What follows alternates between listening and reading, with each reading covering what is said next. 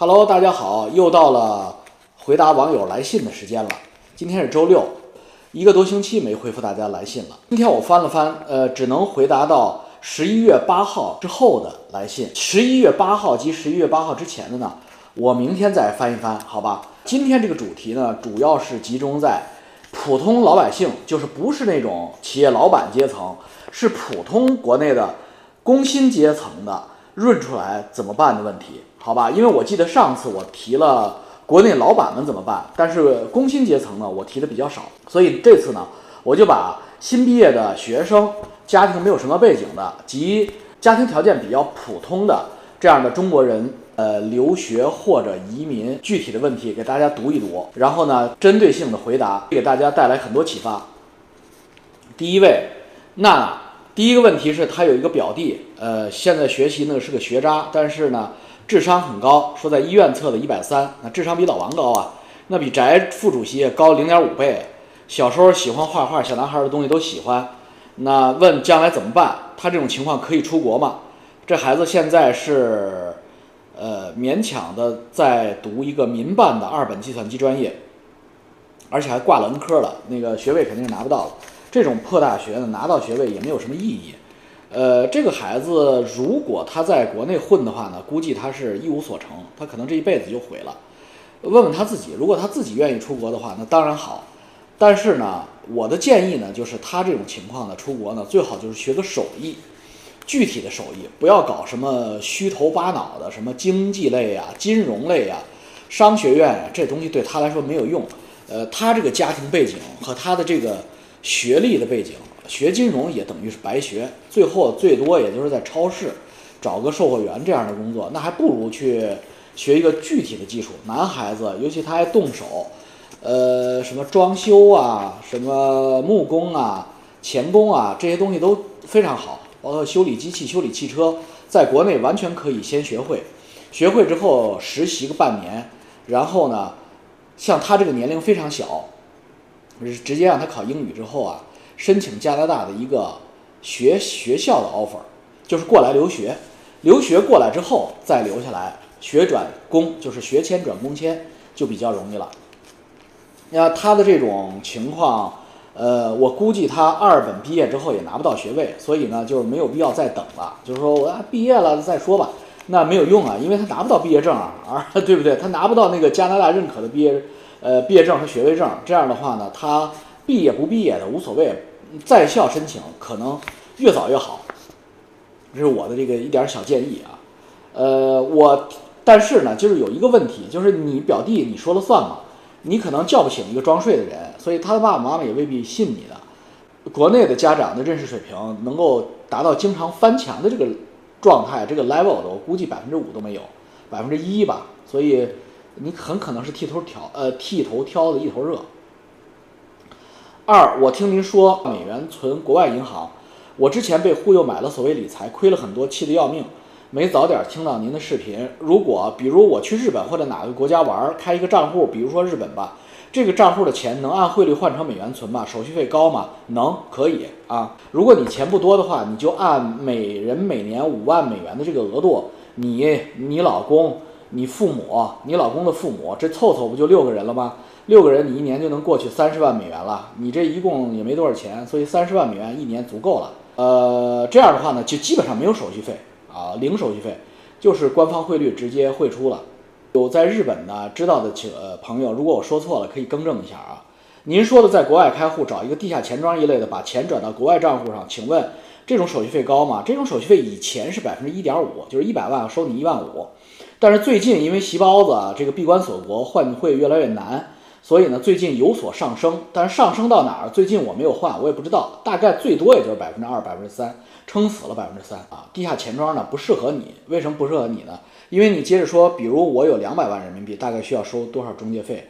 你才两百万人民币，你用不着找地下钱庄。地下钱庄单次，我比如说我们在加拿大、美国，我们要汇的话，通过地下钱庄的话，单次我们差不多就是三十万到五十万美元单次，然后一天一次或者两天一次，连续很长时间，连续每天这样，每天这样，为什么不是一次太大？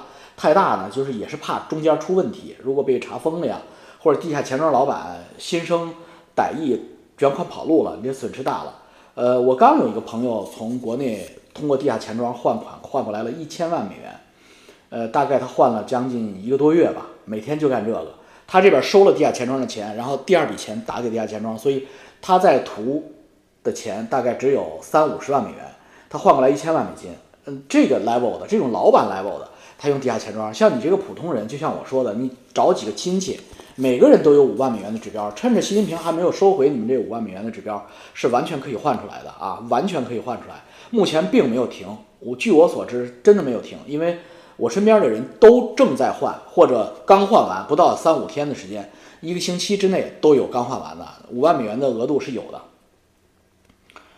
你有靠谱的钱庄中介可以介绍吧？呃，没有，那个你自己去找，因为这个东西是有风险的。我不能在我的节目上介绍任何不靠谱的资源。我介绍，我唯一介绍过的就是江静川老师，因为我观察江静川观察了两年，我才能确定江静川老师是南传的铁板神术的真正的嫡系的高手，所以我才去推荐。包括身边的同学们呀，什么朋友们，温哥华的人都有去找他的了。这个是我能确定的。那地下钱庄，尤其是你去日本，我根本就两眼一抹黑，我自己都不知道日本的地下钱庄，我怎么可能向你推荐呢？下一位，范先生是个长沙的书法世家，他前半截信讲了他的人生啊，这个目前为止的呃经历也挺激动人心的啊，这个也是个画画的高手。呃，美术的世家，写字画画都很厉害，然后在深圳打拼了多年，最后几乎是空手而归。呃，经完整的经历了中国经济的腾飞，然后他也飞黄腾达，然后中国经济的坠毁，然后他也呃，基本上也就是百业俱废。尤其是他是在深圳嘛，深圳更是民营民营和民间经济的风向标，所以深圳的老板毁了的有的是啊。最近这三五年，他现在呢就回到了长沙。然后他呢非常喜欢我的节目，呃，我看这个范先生呢岁数也不小，可能跟我是同龄人或者比我还大一点，所以呃，首先感谢范先生在呃邮件里给我发过来的那些字画啊，说要送给我字画，非常好。你和你父亲的这个字画，尤其你父亲的这个行书，哎呀，写的是太好了，我这非常喜欢。但是呢，你要送给我就算了，因为我。呃，我无功不受禄啊，我也没帮助你任何事儿，那你就看了我几期节目，你就送我字画，这不合适啊。那个你说我背景缺少文化气息，那也没办法，我这个地方也不合适挂一个字画，是吧？所以这个我也有字画挂字画的地方，那那哪天我给你们拍一下，就在那那个角，就是我放字画的角，那是我收藏的堪萨斯博物馆的。明朝仇英的画，你有机会我给你看，那是真迹，画的非常好。他问了我两个问题，第一是我目前正在把英语捡回来，想去美国或加拿大继续从事本专业艺术相关的职业，比如书法呀、美术，工作难找吗？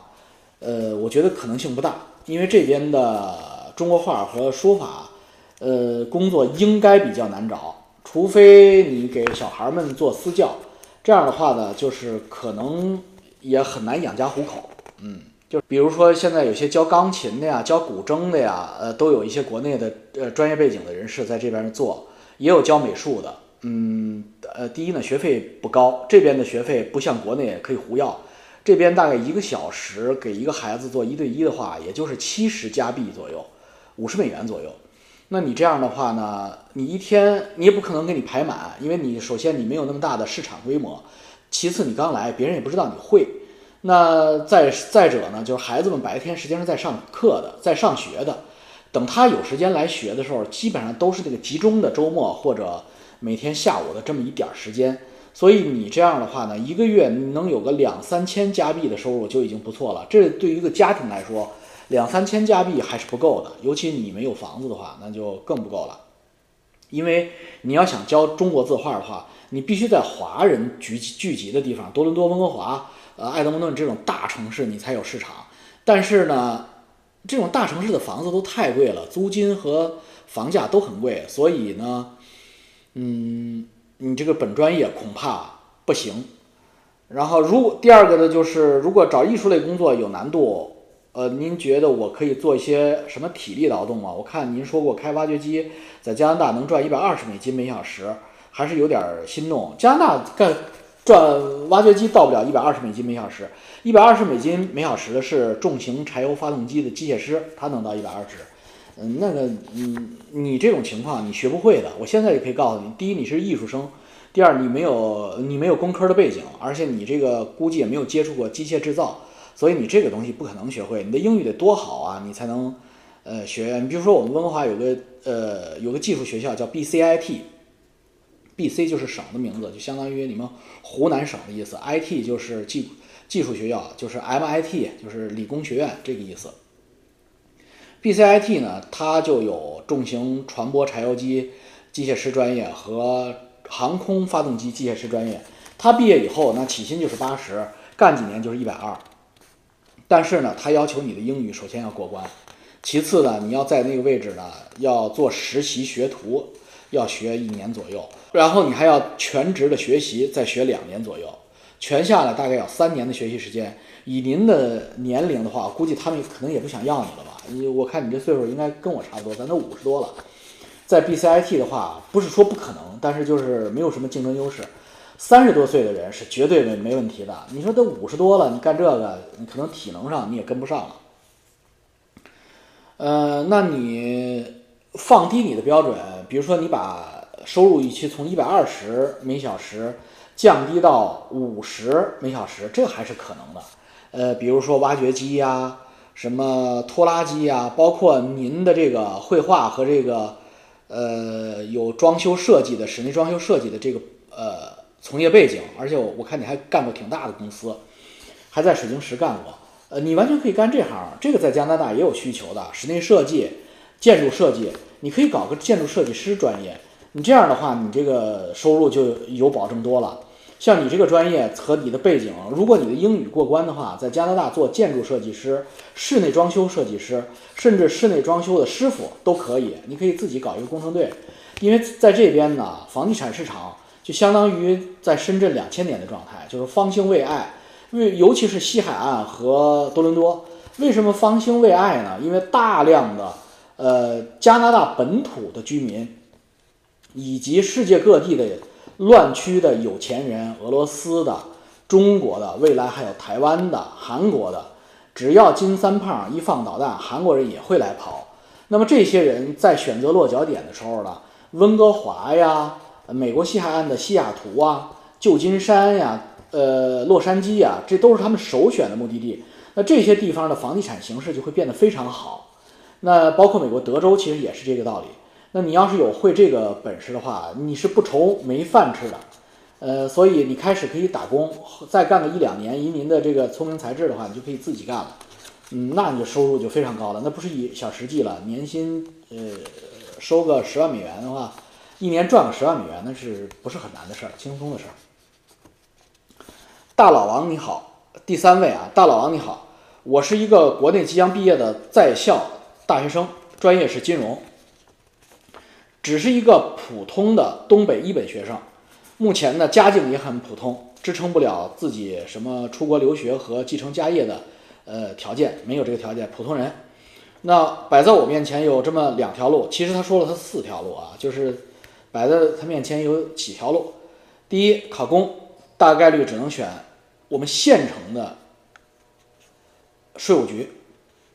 也只够勉强温饱，没错，因为公务员将来也就是勉强温饱，不会再有那种公务员拿高薪的状态，要恢复到二三十年以前公务员的正常收入。二三十年以前，中国的公务员是非常苦逼的，非常苦逼。呃，不管是大城市还是小城市，公务员都非常呃苦逼。为什么呢？因为财政没钱，就这么简单。朱镕基老板之前的中国呃中央财政和地方财政都濒临破产。后来他们有钱了，说白了就是这二十年的房地产的高速发展，他卖地他有钱了，地方政府，所以公务员肥发奖金、涨工资的，但是很快就原形毕露了，因为房地产下去了，他们马上就完蛋，各地公务员都会完犊子，所以你在税务局，你基本上就是变成那个，在税务局的工作呢，就会变成呃立呼一盒怒，复提一盒苦的状态，就是税务局就是简直咔嚓局，就是有点像那个卖炭翁。面对的黄衣使者白衫儿的状态，你们就是黄衣使者白衫儿，整天去找各个企业的麻烦，这个工作确实是挺惨的啊。考研哪一门比较适合我们这种比如说国际商务金融、国际贸易，这都没有没有意义。这些专业就你家那个背景，说句不好听的，你毕业你找什么工作？谁会要你？你懂什么金融？呃，要你就是翟山鹰那样的，那是骗子机构，那可能得要你。否则的话，你这个一本的普通的东北的学生，你考研你能学到什么金融知识、经济知识？那都是一群骗子，骗你学费的。换句话说，这个教育是个产业，中央局把中国的教育系统整个改造成了这个产业机构了。什么叫产业？就是公司，那是要盈利为目的的。所以招收你作为研究生，就是捕捉你的一个梦，就是你以为学而优则仕，学得越好，将来未来生活就越好。这他妈还都是错误的，因为这都是给中国人灌输的这个有毒的观念。所以你别考研了，你考研之后你还是找不着工作。三跨专业考法学，想考大连海事的海商法。可能对以后润出来有帮助，这我不太了解啊。海商法什么东西有没有用，我不太了解。但如果你家没有那个背景，海商法也不是很好找工作的话，不建议不建议你去啊。第四，跨计算机专业，找一个跨行业考个计算机专业，呃，将来可能计算机有一技之长。想听听我的建议。计算机以你的这个东北普通大学目前这个扩招状态，你只是个普通一本学生。呃，你的 IQ 够吗？所以你别不爱听啊，你很可能你很可能学不会，出来就是个码农。呃，而且呢，这个九九六很快就很快就会把你累死。呃，所以你这种情况啊，其实你脱下孔乙己的长衫吧，你学一个靠谱的技术类的，哪怕你跟餐馆的那个王刚师傅学个炒菜，学个西厨，都比现在你这个飘飘的这种。金融啊，什么海商啊，就你去靠谱多了。你别不爱听，呃，你老王叔叔都是过来人，嗯，你是中毒太深的一代孩子，你们那个脑子里全是屎，你得倒干净，你才能，还得还得洗几次，你可能才能找到人生的方向。否则你说的这四条路全是绝路。下一位，大老王好，从您几千粉丝就开始关注您，作为一个痴迷金融的理工男，非常喜欢您的节目。目前我在国内一家航运外企工作，马士基，马士基是非常大的啊，那个做物流的跨国公司。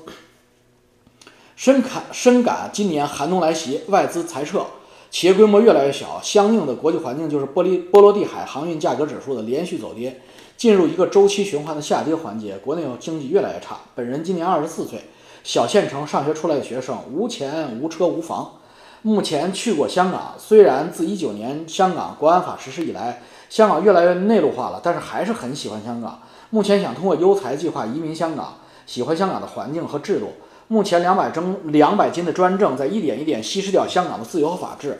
我想问老王这么几个问题：第一，香港是否还值得去？七年换永居是否值？作为没什么资本的年轻人，又没什么父母的支撑，只有自己慢慢的出去，想先去香港，以后再润。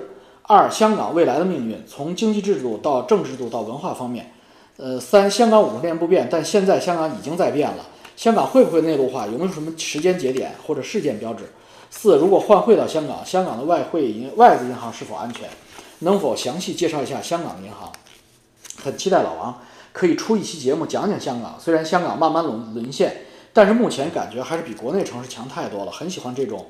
中西结合又现代又复古的感觉。二十四岁小县城的一个孩子能在马士基工作，你一定是个小学霸呀。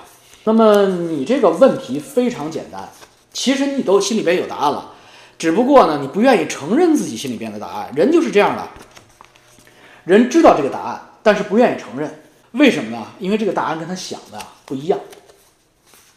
你看到了香港在内地化，然后你还问我香港未来会不会内地化？香港当然会内地化。我一九九九年第一次去香港，那个时候香港给我印象特别深的时候，我第一次去香港的时候，印象特别深的是，第一，香港的普通老百姓真的是不会说国语，他们不是装，他们是真不会讲不好。他们讲国语难度就像我们讲当时讲粤语的难度是一样大的。我从金钟的万豪酒店打车去兰桂坊，我打车去兰桂坊。我就跟这个出租车司机讲兰桂坊，我要去兰桂坊，他就听不懂，费了好他半天的劲才恍然大悟，恍然大悟，哦，兰桂坊，兰桂坊啊！但是这没办法嘛，那因为那个时候就是香港是完全的刚刚从英英国手里边出来的状态，是最棒的状态，因为共产党当时羽翼未丰，不去碰它，英国人也都撤了，英国人留下的班底和法制还都在。所有的香港人坐电梯、扶梯都会自觉地靠到左边去，绝对没有人乱站的。呃，所有的香港的排队需要交款的地方，全都自觉地形成一个队伍，而且收款台之前的一米五到两米是没有人的，因为他们很 care 隐私。因为你在给服务员付款的时候，服务员可能会给你打 receipt 打收据，那个钱和卡号后边人不愿意看，后边人站在一米两米以外。我当时在三联书店买书的时候，我以为没有人，所以我就因为两米之内没有人，所以我就很自然的就去站在那个下一位后边去排队交款了。然后没有人提醒我，旁边的所有的香港的年轻人其实已经看到我了，插队了，但是都是看了一眼就默默的低头看自己的书，继续排。然后我买完单之后，那个书店的服务员收了我的钱之后，告诉我。很 nice，告诉我说：“先生，下次交钱麻烦你排队。你看那边有队。”我一回头一看，五六个人在那排，我那个脸蹭一下就臊红了。这就是香港给我的震撼。当我第一次站在红磡体育馆前面的那个海堤上，看对面中环的高楼大厦和霓虹灯的时候，各种肤色、各种语言的人在站在那儿尖叫，看霓虹灯表演。我的感觉就是大唐盛世，就是大唐盛世。作为一个中国人，作为一个讲。呃，黄黄皮肤的黑头发的中国人，深深为香港属于中国而感到自豪。这是我一九九九年的感觉，而且一九九九年，大部分香港人可以说是绝大部分香港人和我的感觉是一样的，大家对未来呢还是充满希望。那今天，嗯，这个变化，我刚才给你讲完，你也去过香港，你觉得香港今天是我说的这种样子吗？一九九九年到今天二十四年，不到二十五年，香港的堕落就肉眼可见。所以你跟我问时间节点，我告诉你一句话，就点醒你梦中人。你就相当于一九四九年的苏北人去了上海，你在黄浦江两岸，你觉得好爽，上海好洋场，然后你想去上海，然后你先到上海，然后你再润二润。所以呢，你当时就问上海行不行，好不好？那你说一九四九年上海什么问题，你自己想不明白吗？所以我就不回答你了。香港的时间节点已经出现了啊。挨打进攻中中中文大学，这个是这已经过去了，是吧？黎智英抓起来，这还不算时间节点吗？你还要，你一周刊都给你关了，出版自由都没有了，你还要什么时间节点呀？现在香港的小学生读的教材都他妈是习近平思想，一个一个都洗成小傻逼了。香港的孩子们很快长大，十年以后全他妈是一群傻逼，那就是个内力内陆城市，那不是什么像内陆城市，没有什么中西合璧了，已经啊。想都甭想了，还在做梦呢。